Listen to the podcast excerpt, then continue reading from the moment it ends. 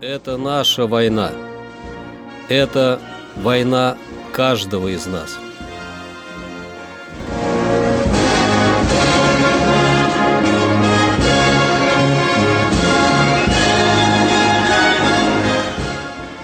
Проект информационного агентства «Регнум. Война. Хроника 1941-1945 годов. 7 марта.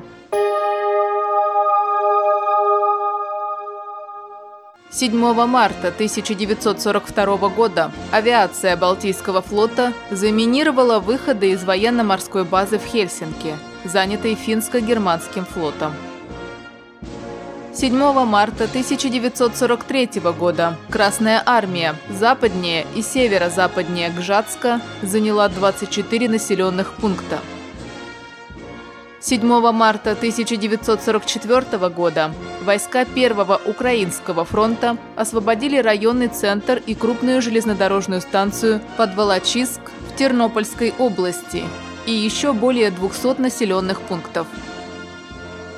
7 марта 1945 года войска Второго Украинского фронта в Чехословакии освободили город Банска-Штявница. Облап Никита Ефремович. Письмо родным. Здравствуйте, дорогие, родные, братья, сестры и близкие, родные и знакомые. Я нахожусь сейчас в Москве, в госпитале. Ранен в голову тяжело, ногами не хожу. Левая рука не действует. Вообще чувствую себя неважно.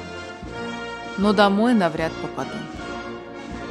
Дорогие родители, когда вы от меня получите второе письмо, я напишу вам мой адресат. Тогда вы отпишите мне все свои новости. Про дядю Александра, про дядю Андрея и Михаила. Остаюсь жив, но не здоров. Ваш сын Никита Облап. Будьте здоровы, не скучайте. Еще встретимся и будем вместе. Март 1943 года. Это наша война. Это война каждого из нас.